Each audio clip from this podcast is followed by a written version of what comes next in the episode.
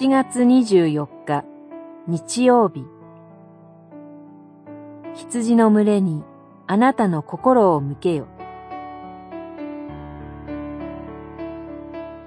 信玄25章から28章あなたの羊の様子をよく知っておけ。群れに心を向けよ。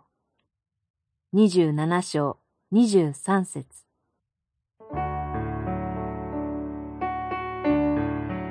信玄は未熟な者や若者に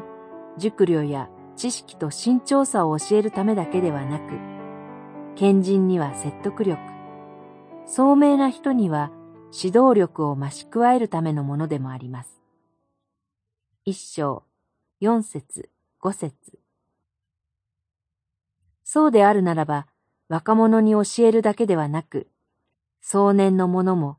老年に入った者も、指導する立場にある者も、皆が聞くべき教えであることは当然です。信玄は持ち物管理にも未熟な者に、羊の世話のことから教えているので、ここでの羊は文字通り動物の羊のことです。しかし、旧約聖書では、主の民がしばしば羊に、主が羊飼いに例えられており、そして指導者たちも羊飼いに例えられます。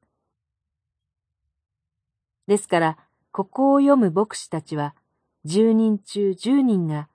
自分に委ねられた羊の群れとしての信徒たちのことを思い起こすでしょう。教会では、牧師も長老たちも、委ねられた羊たちに心を向けているはずですが、いつも自らの至らなさを思い知らされます。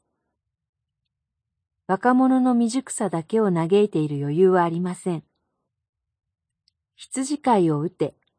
ゼカリア書13章7節と言われた主ご自身が、実は私たちのために打たれたのでした。そういう大牧者がおられることを感謝して、指導する者も若者も老年にある者も、共に主イエスを仰ぎ、へり下って礼拝を捧げましょう。祈り。主イエス様、罪深い者のために自ら打たれてくださったことを感謝します。